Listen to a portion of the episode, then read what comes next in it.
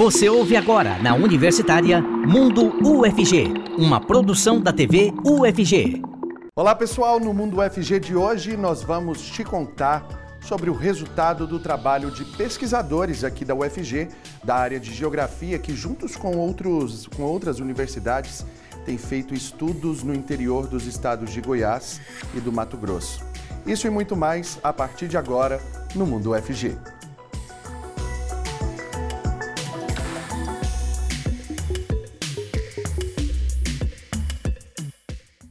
Sejam muito bem-vindos, vocês que acompanham a gente aqui pela TV UFG e na Rádio Universitária 870 AM. Eu sou Cássio Neves, um homem negro de pele clara com cabelos black power e eu uso barba. E nesse bloco, o intérprete de Libras que está aqui com a gente é o Diogo Marques, integrante do Labitave.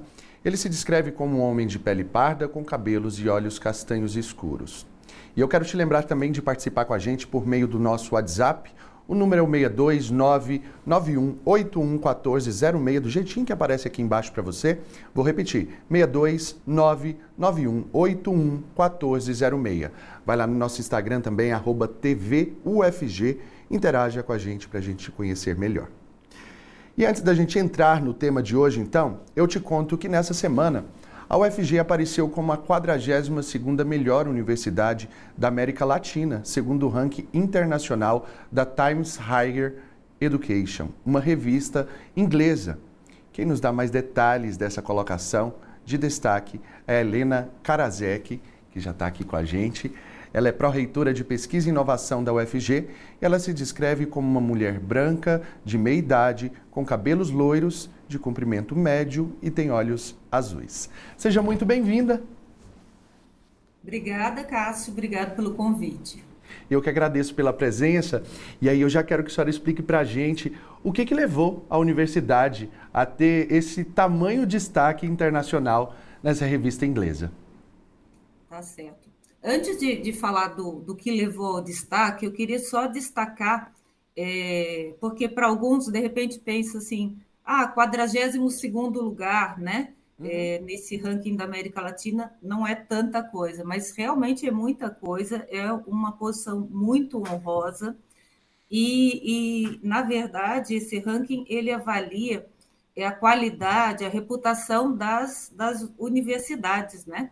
E nesse ranking específico que a gente está falando, foi um ranking é, que pegou, então, só universidades da, da, América Latina. E o bacana é que a universidade não, não se posicionou bem esse ano, ela vem se posicionando bem nos últimos cinco anos. Então, a gente é, está entre as top 50 no, nos últimos cinco anos. E, e, e, eu acho que assim, a importância de, de destaque é além, se a gente considerar a posição geográfica da Universidade Federal de Goiás, se a gente considerar a idade da UFG, que só tem 62 anos, e se você comparar eh, resultados que estão no ranking, por exemplo, a, a, a universidade a primeira do ranking né, da América Latina é a, a, a PUC do Chile. E a PUC do Chile foi fundada em 1888 então, ela tem 135 anos, o dobro do que a UFG. E a que está em primeiro lugar do Brasil, que é a USP, já tem 89 anos. Então, assim, se a gente considerar isso, a gente percebe o grande potencial, quanto a universidade cresceu e o quanto ela, ela está se colocando entre as melhores eh, do mundo, né? E, e aí você... campo acadêmico, assim, isso é muito importante, né? A gente perceber que a nossa universidade, é, com muito menos tempo de trajetória, está aí numa colocação tão bacana, internacionalmente divulgada por essa revista de tamanha importância. E aí eu quero que a senhora explique ainda para a gente é, quais foram os critérios para que é, houvesse essa colocação, né? Quais foram os critérios avaliados? Tá. Então, assim, os, os, critérios desse, desse ranking, a maior parte dos rankings são, eles são parecidos, mas cada um tem uma, uma característica, né? Então, os critérios são ensino, pesquisa, citações, é, perspectiva é, internacional, então a nossa interação internacional, e receita advinda da, da indústria. E essa, esse último item mostra muito essa interação, a parte é, é com empresas, a parte de transferência de, de tecnologia. Então, é, dentre, dentre esses índices, a gente vem é, sempre melhorando é, todos esses índices, especificamente nesse da, da, da Times Higher Education, é, nós tivemos melhoria no, no item ensino, que tem um percentual muito grande no, no, na avaliação, né? Tem um peso grande, e nas citações, e as citações são é, o produto, então, é, das pesquisas que são feitas na Universidade Federal. Professora, muito obrigado por, eh, pela explicação, por trazer detalhes dessa colocação tão bacana. Quero parabenizar a senhora, parabenizar a toda a universidade, na verdade, né, a todos os envolvidos. Sabemos que estamos então em uma universidade realmente de destaque. Até uma próxima, tudo de bom. Verdade. Queria, queria completar, então, assim, Cássio, o que você colocou, é só, só dizer que esse é o trabalho realmente de todos nós, né? Todos nós, é, professores, pesquisadores, técnico-administrativos, é, estudantes. Então, é, é dá, para, dá os parabéns a, a, toda a universidade e desejar que a gente continue é, cada dia mais crescendo é, nos rankings e e nessa eh, interação com a sociedade. Obrigada. Um abraço, tudo de bom, viu? E despedindo aqui da professora, eu agora já vou trocando ali ó, de estúdio, vou ali para o outro lado do estúdio, então, para a gente apresentar os nossos entrevistados de hoje. Hoje comigo aqui no estúdio, a professora Carla Aniele, da Faculdade de Geografia e coordenadora também do NUPEC, o Núcleo de Pesquisa e Ensino de Ciência. Seja muito bem-vinda tarde, é uma satisfação estar aqui com vocês nesse programa. Satisfação ter a senhora aqui também. Ela se, ela se declara, pessoal, como uma mulher jovem, com pele clara e olhos cor de mel. Também aqui com a gente o pesquisador o Vitor Santos, ele que é mestrando em Geografia pelo IESA, o Instituto de Estudos Socioambientais da UFG, e ele se descreve como um homem branco com cabelos e olhos castanhos. Seja muito bem-vindo. Boa tarde, obrigado pela oportunidade de conversar com vocês aqui do Mundo UFG. Muito obrigado pela presença. E aí, para a gente então já entender qual foi o objeto de pesquisa, professora, explica para a gente. É, foi um trabalho conjunto, na verdade, né? Tanto a Universidade Federal, junto com outras universidades também. Conta para a gente o que, que vocês foram pesquisar lá no Mato Grosso e também aqui no estado de Goiás. Muito bem é, é interessante é, é, que você está colocando como objeto de pesquisa. De verdade, foi uma pesquisa, mas foi um trabalho de campo. É uma pesquisa com ensino, né? Muitos vão chamar isso de estudo do meio. Nós, da geografia, gostamos muito de trabalhar na perspectiva do trabalho de campo. Então, essa prática de campo é uma das atividades que nós fazemos no NUPEC.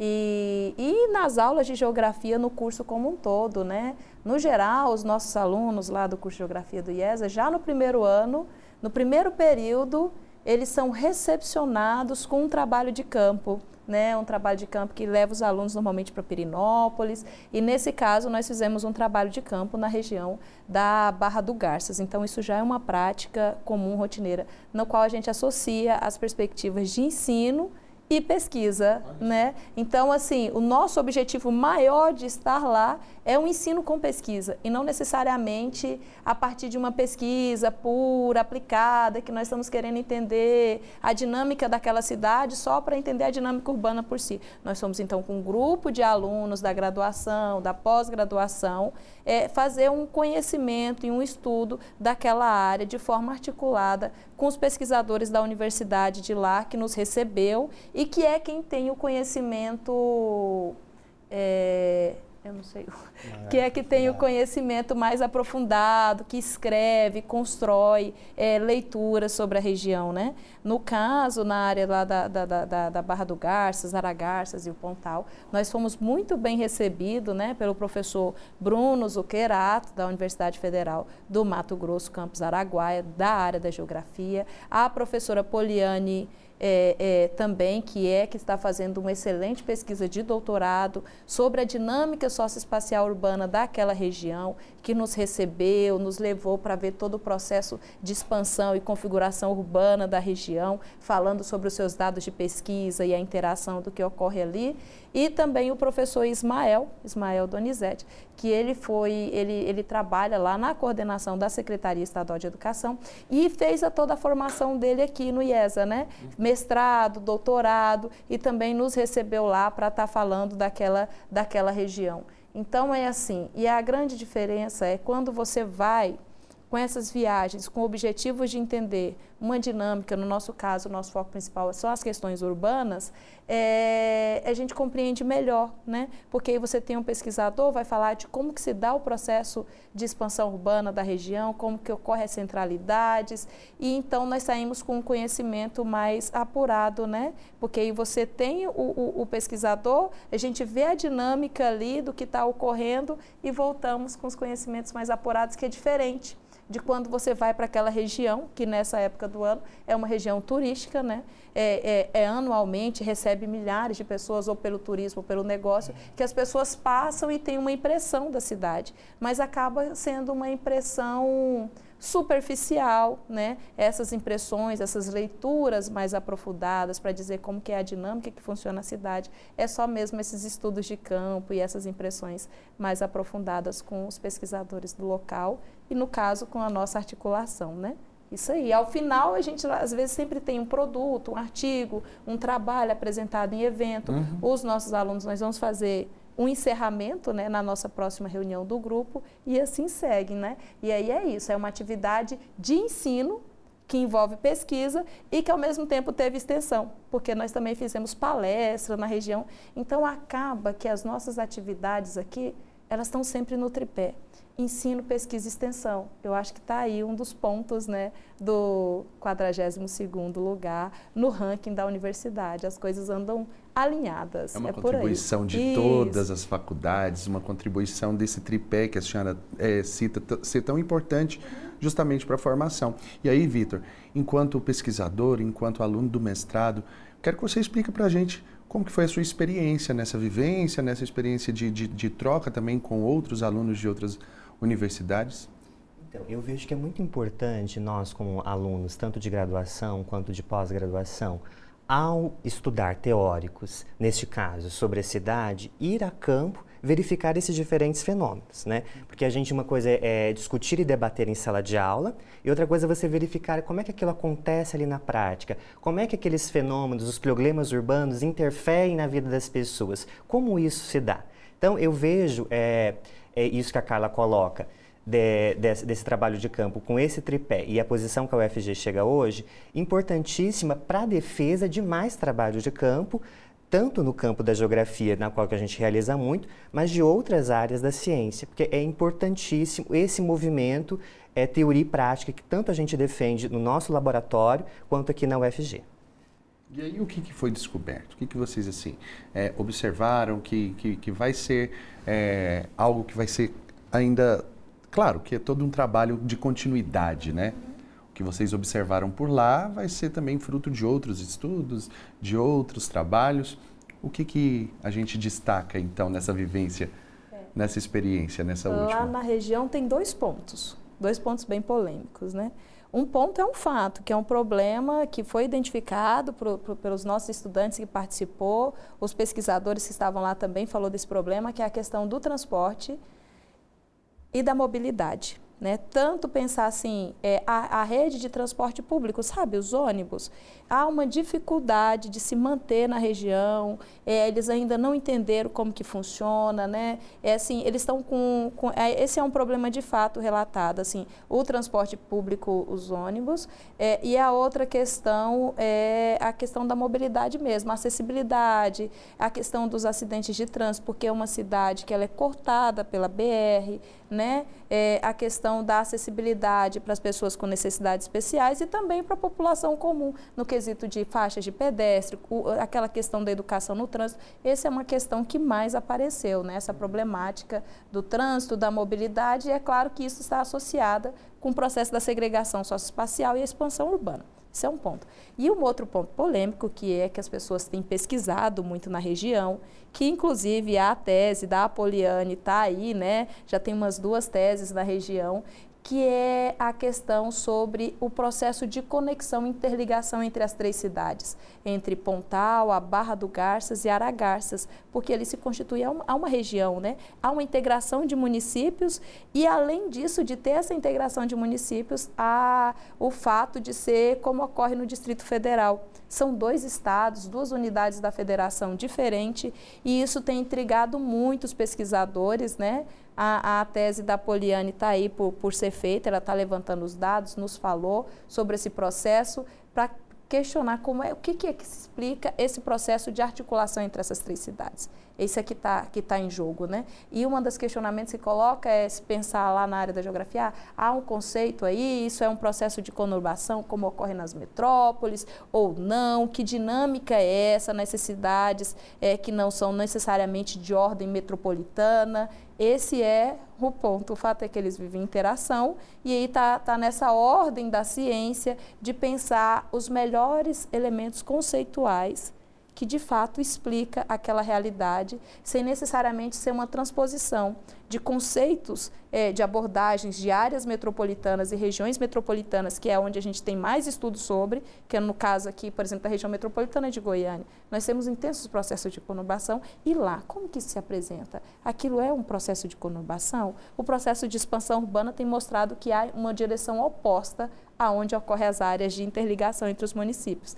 Essa é a questão da ordem do dia na região e é com esse questionamento que nós voltamos para o nosso grupo para debater e pensar. E aí? O conceito de conurbação que até então estava colocado, a área de interligação entre duas cidades, está ok?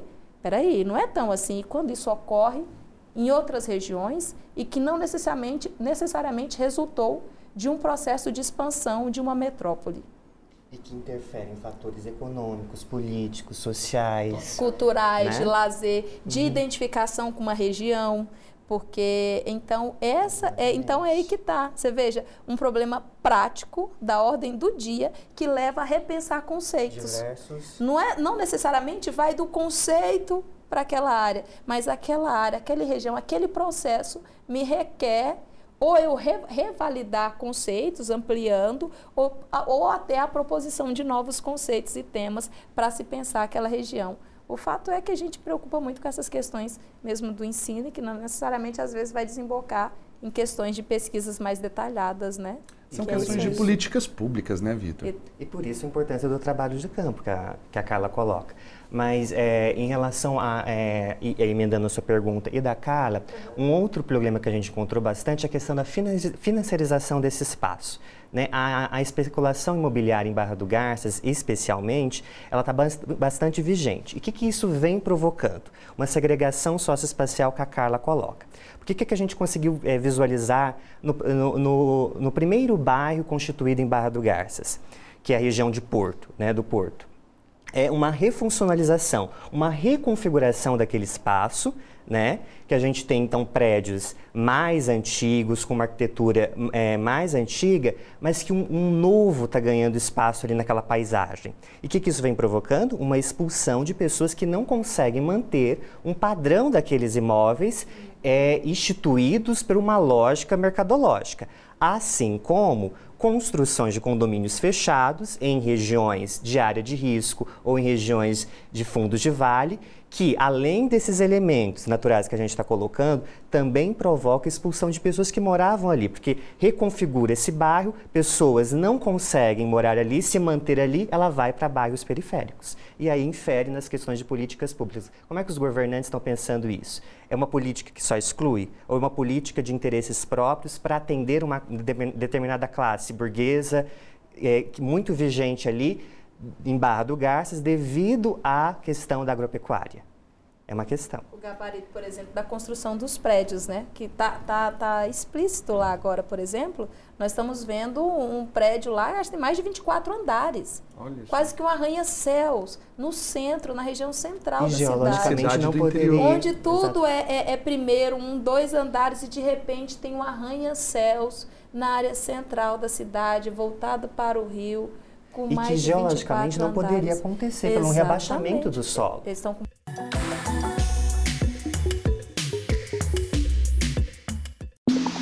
Estamos apresentando Mundo UFG, na Universitária.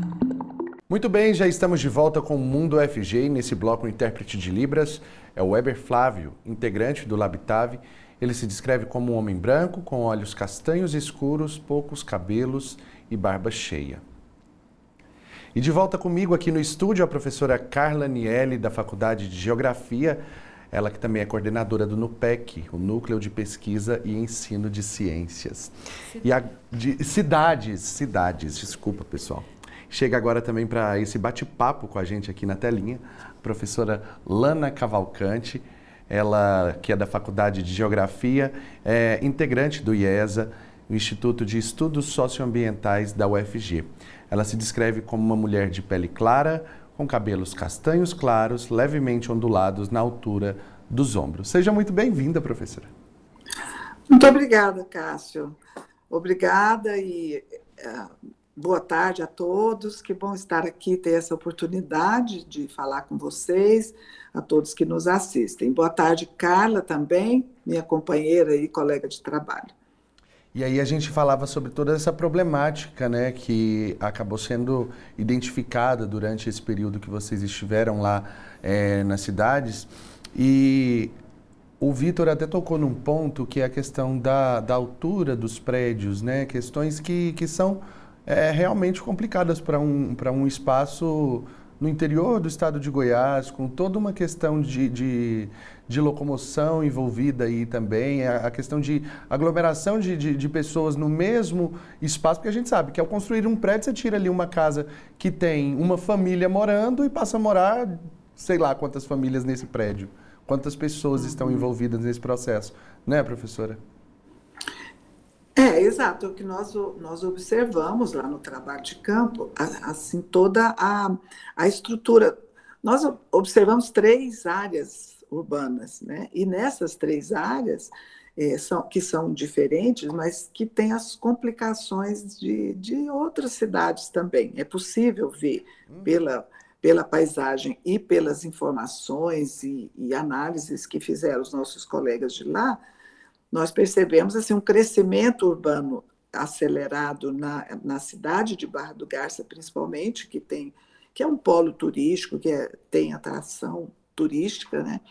E é, com isso é, explode né, a, a cidade, às vezes sem estrutura e, e provavelmente sem a estrutura urbana é, necessária para abrigar esses habitantes. Então, é possível sim observar essas diferenças. E a, a, a complicação que existe, que nós observamos e que já analisamos entre nós, é que existe um espaço é, como Barra do Garça e a, é, Aragarça, que é ao lado, e são dois municípios de dois estados diferentes, requerem no entanto, uma, uma gestão compartilhada uhum. né, pelos estados. Acho que isso é uma demanda que nós é, identificamos como um, um, dos problemas urbanos.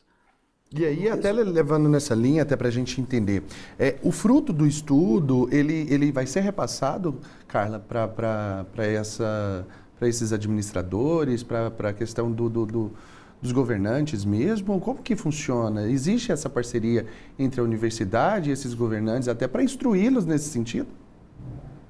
Bom, essa é a nossa aspiração, né? é, é, é, tentar estabelecer esse diálogo com as secretarias de gestão, né? Uhum. Tanto da educação quanto as secretarias de gestão da cidade. Inclusive, mas a gente vai sempre com um pezinho atrás, assim, com vergonha, uma timidez. É, o mês passado mesmo, eu encaminhei um e-mail para a Secretaria, a Assembleia Legislativa do Estado de Goiás. E aí lá nós, nós queríamos exatamente estabelecer essas parcerias, porque nós temos um programa de cidadania, né, Lana, que é o Nós Propomos. Uhum, e, e aí o, o, projeto do Nós Propomos é exatamente isso. A gente identifica as demandas do local, vê essas problemáticas, igual essa que está apontada lá na região Barra Aragarças, porque ele está claro. Há uma necessidade de gestão compartilhada e essa gestão compartilhada, ela necessariamente precisa de partir pela gestão do transporte. Porque não é possível o transporte ali ficar a cargo de um único município. Uhum. Há uma demanda de se construir uma região administrativa coordenada, do mesmo jeito que está a região administrativa do entorno do Distrito Federal, que é a RID, e as demais regiões metropolitanas do Brasil. É claro, lá não é uma área metropolitana, mas requer uma gestão compartilhada, né, Lana? Então, assim, nós realmente... É, é, é um complexo urbano, né? É um complexo. Não, não tem a, a, a dimensão de uma área metropolitana, mas é uma área que está, inclusive foi uma das discussões, né, Carla? Não sei uhum. se eu uhum. posso me intrometer pode, assim, pode. nas conversas, mas informalmente eu já estou intrometendo, né? Mas assim, a, a, é, existiu uma discussão lá e nós temos essa discussão na geografia, como é que você caracteriza essa articulação dos diferentes municípios, né, Carla? Que Exatamente. quando há um crescimento urbano em cidades próximas, como acontece em Goiânia, eh, temos Aparecida de Goiânia, por exemplo, é um exemplo clássico de uhum. conurbação urbana.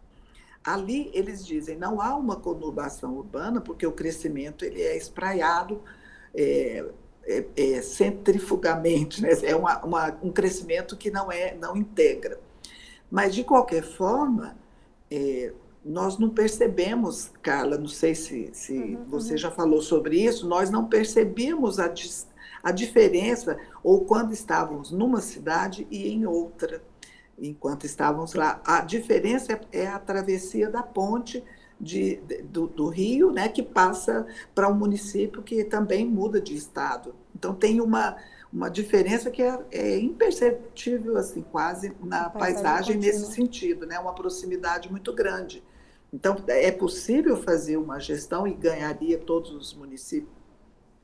E o que nós percebemos assim é que no lugar, além de não ter uma gestão partilhada, o que acontece é que há uma briga entre os estados por impostos. Então, Olha quando só. se há a passagem de uma mercadoria do estado de Goiás para o estado do Mato Grosso, ainda que seja numa divisão de pontes, com a questão do ICMS de um que tem um valor e do outro que tem outro, e aí há essas disputas, então, para saber quem fica com o imposto e quem não fica com o outro. É, é, é, uma, é um caso complexo, mas que as soluções eles são, ela é, é possível. É uhum. possível porque há outras experiências que mostram plenamente que isso é possível, né?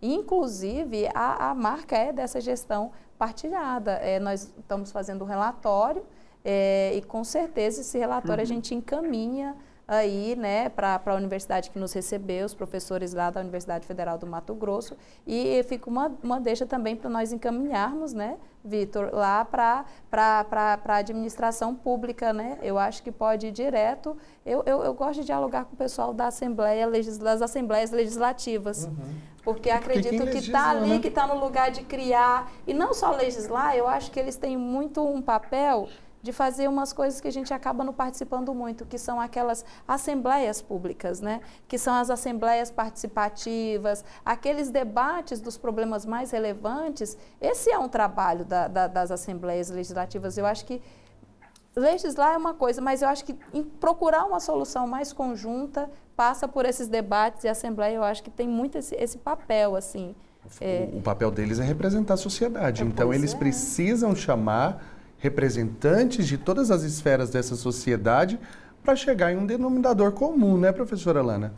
Sim, claro, é esse o papel, né? Nós acreditamos muito assim num planejamento participativo e nessa é, isso que você acabou de dizer, uma, uma representação legítima e uma participação democrática, porque eles é que sabem, nós, nós mesmos que somos da universidade, que estudamos, mas nós não vivenciamos os problemas é. de fato. Então, são as pessoas que têm as prioridades. Por isso, esse tipo de trabalho que a, Flávia, que a Carla estava se referindo, que é do o nós propomos, é um projeto que nós temos assim com várias escolas, que as escolas é, fazem essa mediação da, do conhecimento científico para a comunidade, a comunidade estabelece a comunidade por meio dos estudantes, né, dos jovens, das crianças, estabelecendo demandas as prioridades né, da, dentre essas demandas para ser encaminhada para as câmaras municipais, para o prefeito, para as secretarias, que, para quem de direito, para quem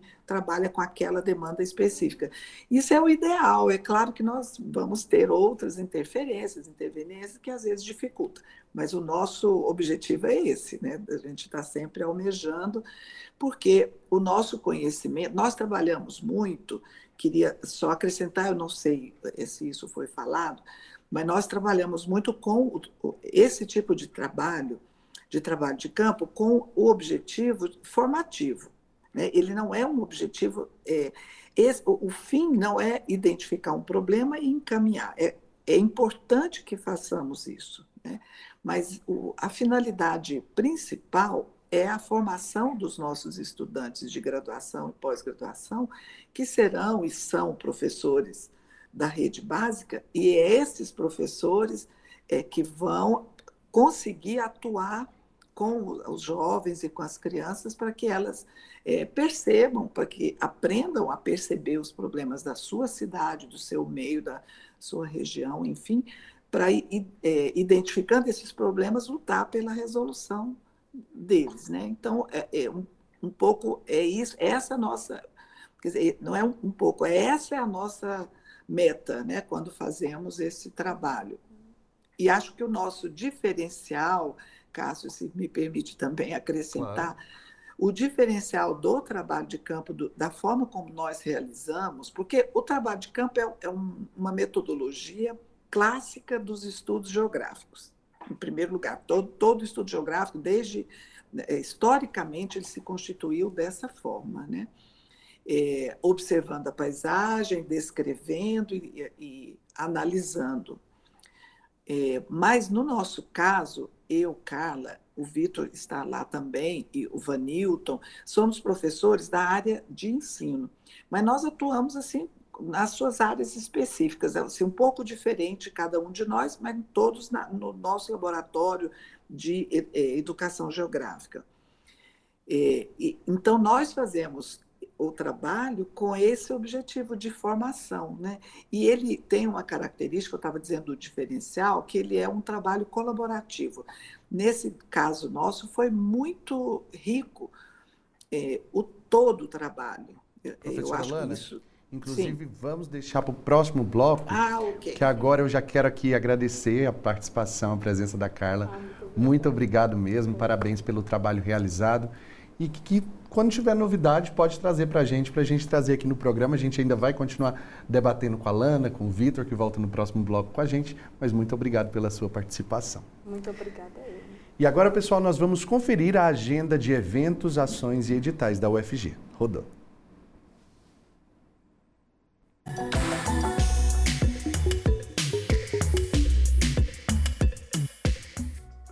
E olá para você ligado aqui na TV UFG. Meu nome é Pedro Marinho, sou um homem jovem, branco, de cabelos acobreados na altura dos ombros. Estou em um corredor de um prédio da UFG com uma janela de vidro ao fundo. E agora chegou o momento de conferir tudo o que acontece na nossa universidade. Começa agora mais uma Agenda UFG. E tá rolando a segunda edição da Feira Intercultural do Núcleo Tacnarracão UFG.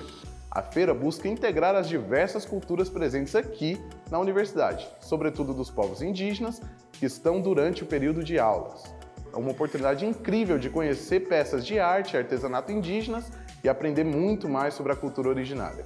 A feira estará no pátio da Faculdade de Letras entre os dias 24 e 28 de julho e também em outros pontos de Goiânia. Para conferir detalhes, se informe no Instagram arroba e se você quer curtir uma aventura de outro mundo, o Planetário UFG está com uma programação de férias imperdível. As sessões estarão disponíveis até o dia 28 de julho, às terças, quartas e quintas, apresentando o céu de Goiânia e o sistema solar. A entrada é de R$ 10 a inteira e R$ 5 a meia, para conferir de perto um tour pelo céu da nossa cidade. Para mais informações, ligue no fone 629 3225 8085. E para finalizar, para o ouvinte empreendedor de startups, o Campo Lab vai convidar o empreendedor Leonardo Machado para um meetup sobre oportunidades no Plano Safra 23 e 24. O evento será amanhã, às 7 horas da noite, e promete um encontro de insights valiosos e discussões para engrandecer o público empreendedor. Mais informações no Instagram @campolaboficial. Não perde, hein?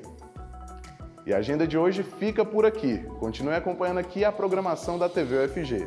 Tchau, tchau e até mais.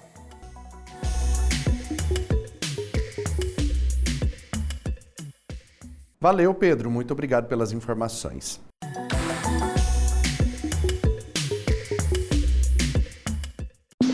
Estamos de volta com Mundo UFG, na Universitária. Muito bem, nesse último bloco, de volta aqui comigo, o pesquisador. Vou, vou até para outra câmera para voltar a apresentar os nossos convidados de hoje aqui. Estão comigo aqui no estúdio o pesquisador Vitor Santos, mestrando em Geografia pelo IESA, o Instituto de Estudos Socioambientais da UFG. E aqui na telinha, de volta também com a gente, a professora Lana Cavalcante, da Faculdade de Geografia, e ela também é integrante do IESA, o Instituto de Estudos Socioambientais da UFG. E aí então a gente retomando o que a gente discutia, toda uma problemática né, identificada aí nessas cidades, cidades do interior, tanto de Goiás quanto do Mato Grosso. E o que, que vocês utilizaram para chegar a, essa, a esse tipo de, de, de final, com, com, o resultado final mesmo, né? De ter toda essa observação, foi por como foi feita a pesquisa. Bom, é, e aí isso já pega o gancho que a Lana colocou no, no último bloco, é da, da, questão da pesquisa colaborativa. Nós saímos daqui é, com alunos de graduação e três grupos de pesquisas vinculados ao nosso laboratório de estudos e pesquisas em educação geográfica, cada qual com um olhar diferente. Nós, do NUPEC, com um olhar para a cidade, o Núcleo GEA, com um olhar para uh, os componentes físicos naturais e o GES, que é o grupo de estudos de cartografia pré-escolares, com um olhar com as linguagens. Então, esses integrantes desses três grupos de pesquisa com alunos de graduação, é, e aí e, e vem essa questão que a Alana coloca desta pesquisa colaborativa, de todos juntos, organizamos um campo, né, porque é importante frisar que foram 44 pessoas e todas estavam na comissão organizativa desse campo. Pois bem, então a gente sai daqui com, com esse preceito de uma pesquisa colaborativa e vamos a campo. Então a gente convidou professores da universidade lá para trazerem elementos para a gente desta região, dessa localidade, para identificar esses problemas. A gente não vai muito é, com pré-definições.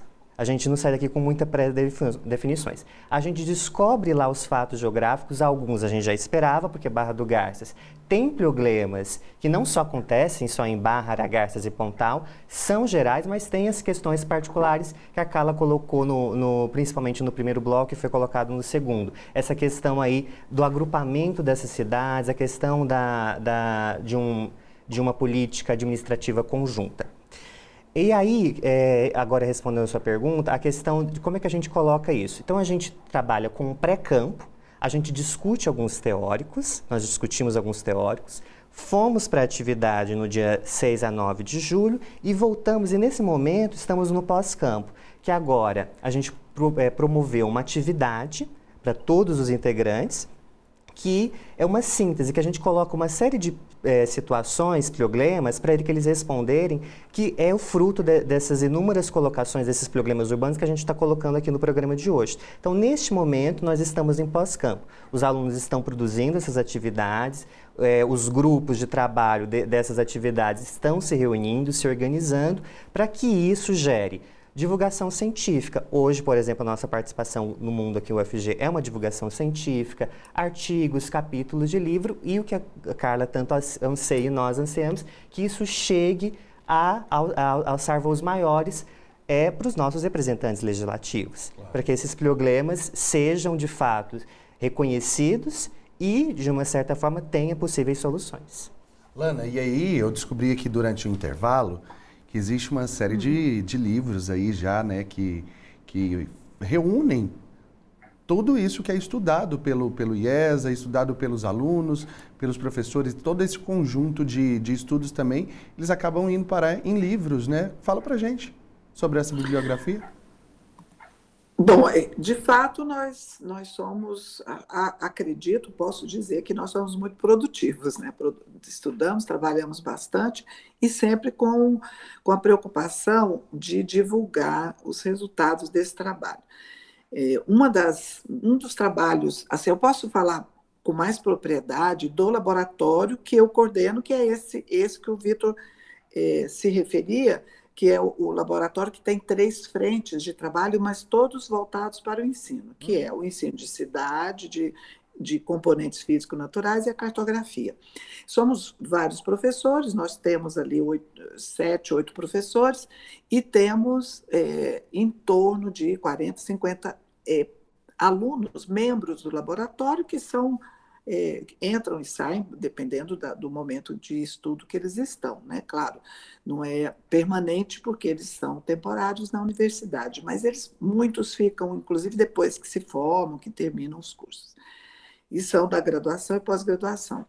É, um dos trabalhos que nós fazemos de, de produção de material é, através de uma, o que nós chamamos de rede de pesquisa no ensino de cidade, são fascículos didáticos.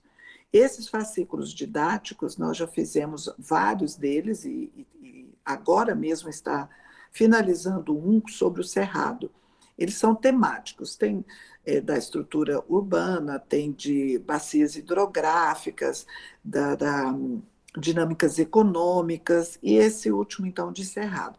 É um fascículo que é, que é, é, é, didático complementar, ele é para ser complementar aos livros didáticos, ao material didático corrente que o professor utiliza, porque ele trata da região metropolitana de Goiânia e do estado de Goiás, é, principalmente. Para realizar esse material, e sempre nós contamos com uma equipe grande, e é nossa característica no laboratório também integrar pesquisadores da graduação, da pós-graduação e professores e pesquisadores de, de outras universidades, enfim, da escola, professores da escola, sempre integram o nosso trabalho. Então, é uma equipe bem rica e para ter, para fazer, para realizar o, o fascículo, sempre realizamos esse tipo de trabalho de campo, que parte de uma reflexão teórica, faz mais uma reflexão teórica genérica, né? não, não com conceitos e com informações prontas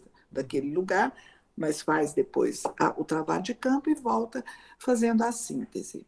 É uma, um material para o aluno, né? mas nós temos vários outros materiais, é, resultados das, dessa produção científica que nós realizamos. É bom saber disso, né? É bom saber que a, a universidade tem produzido tanto e que não é por um acaso que ela está aí em 42º lugar, é, divulgado internacionalmente, né? E aí, Vitor, quanto tempo vocês passaram por lá? A gente ficou do dia, quatro dias, do 6 a 9 de julho. 4 a? É, 6 a 9 de 6 julho. 6 a 9 de quatro julho. Dias. Quatro dias. Uhum. E é, essa foi uma, uma das experiências vivenciadas, né? É, quando, quando, quando retornam para cá, o trabalho continua. Com certeza. Como eu pontuei, a gente agora está no processo de sistematização de todos esses dados. A gente é, observou inúmeros fatos e fenômenos geográficos, como a gente vem colocando aqui, e agora sistematizar isso, colocar numa produção é, e fazer uma divulgação científica desse trabalho para finalizá-lo. Mas, e, claro, já pensando em próximos trabalhos de campo, porque a gente vai para um trabalho de campo e a gente já começa a pensar em outros, né? a não para. Exatamente. Eu quero que você fale para a gente também sobre os desafios né, encontrados nesse, nesse período aí de, de estudos, de observações, de pesquisa. É, você pergunta o processo de organização ou o processo... Uh, Desafio mesmo, assim, o que, que apareceu que pudesse ser um, um, algo que não estava previsto, que pode ter dificultado, é, ou o que, que, que, tem aí pela frente a, a, que é realmente um desafio para você enquanto pesquisador? Eu vejo a questão da. da. Oi? Pensei que estava falando comigo. Eu, é, eu o pessoal vejo... que está assistindo não, não, sabe que tem alguém ali atrás da câmera, né? É porque a, a, eles estavam conversando aqui. Eu vejo a questão da, principalmente, é, de como chegar esses resultados, é, o que, aquilo que a gente sempre almeja, que a gente colocou no último bloco.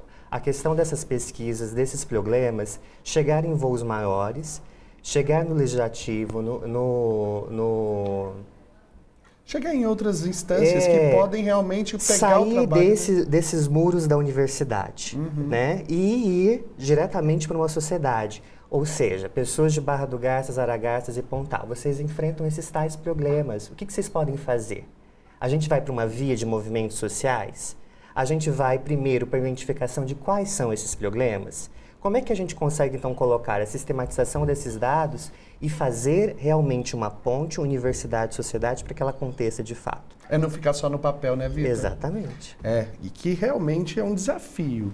É um desafio porque a gente sabe que precisa ter essa abertura, precisa ter é, essa, essa vontade, essa proatividade mesmo por parte das casas legislativas, assim como a Carla colocava inclusive para a gente aqui no, no segundo bloco. E aí eu já quero agradecer aqui ao Vitor, pesquisador da UFG, parabéns pelo trabalho, muito obrigado pela contribuição. E também a professora Lana Cavalcante, do IESA. Muito obrigado pela participação da senhora também aqui com a gente e até uma próxima. Com certeza terão próximas, até porque esse assunto é um assunto que rende muito, né? Tudo de bom para vocês. Agora vamos trocar rapidinho de assunto então, para eu contar para vocês que um laboratório da UFG recebeu algumas premiações e o Igor Rodrigues traz os detalhes para a gente. O Laboratório de Cromatografia e Espectrometria de Massas recebeu alguns prêmios recentemente, e é sobre isso que nós iremos falar agora. Mas antes, eu peço licença para me apresentar. Sou Igor Rodrigues, um homem jovem, negro de pele clara, com cabelos escuros e curtos. E aqui ao meu lado está o professor Boniek Gontijo, ele que é professor do Instituto de Química e um dos coordenadores do LACEN.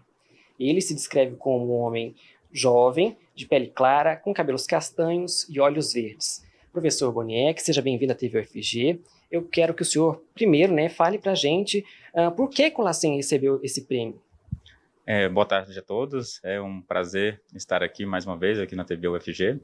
O LACEN recebeu esse prêmio em função do reconhecimento e do trabalho que tem sido realizado nos últimos anos, né, na temática de caracterização de petróleos em cooperação com a Petrobras.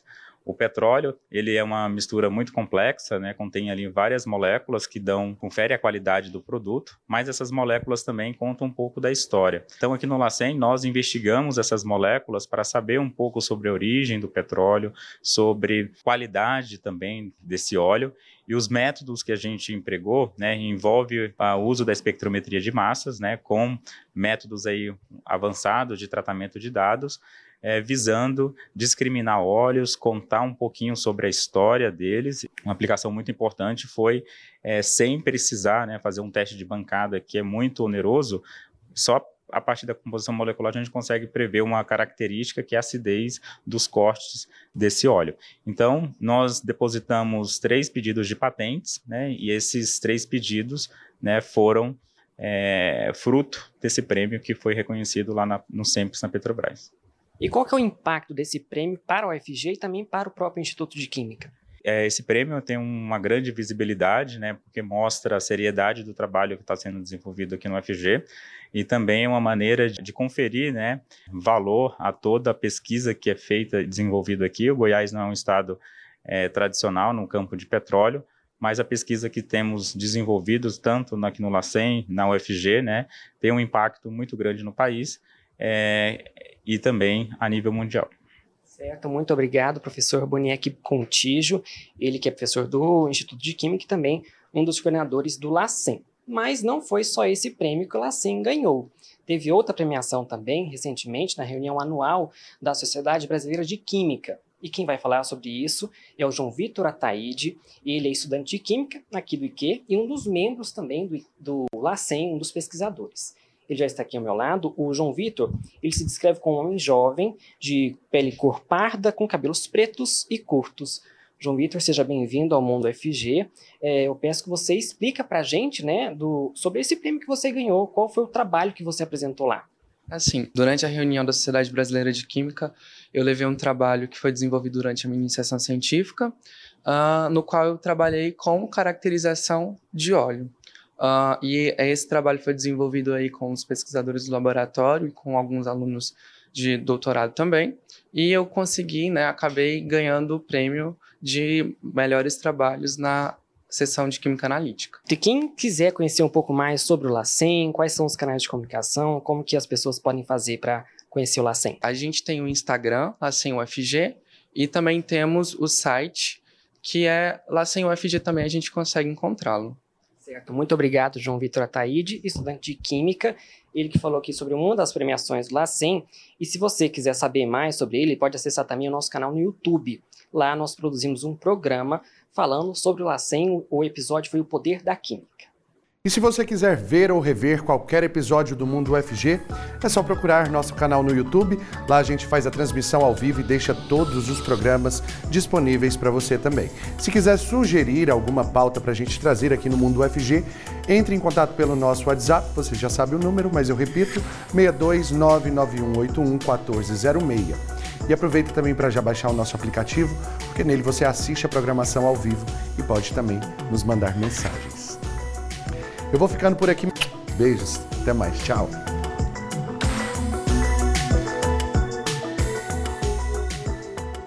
Você ouviu na Universitária Mundo UFG, uma produção da TV UFG.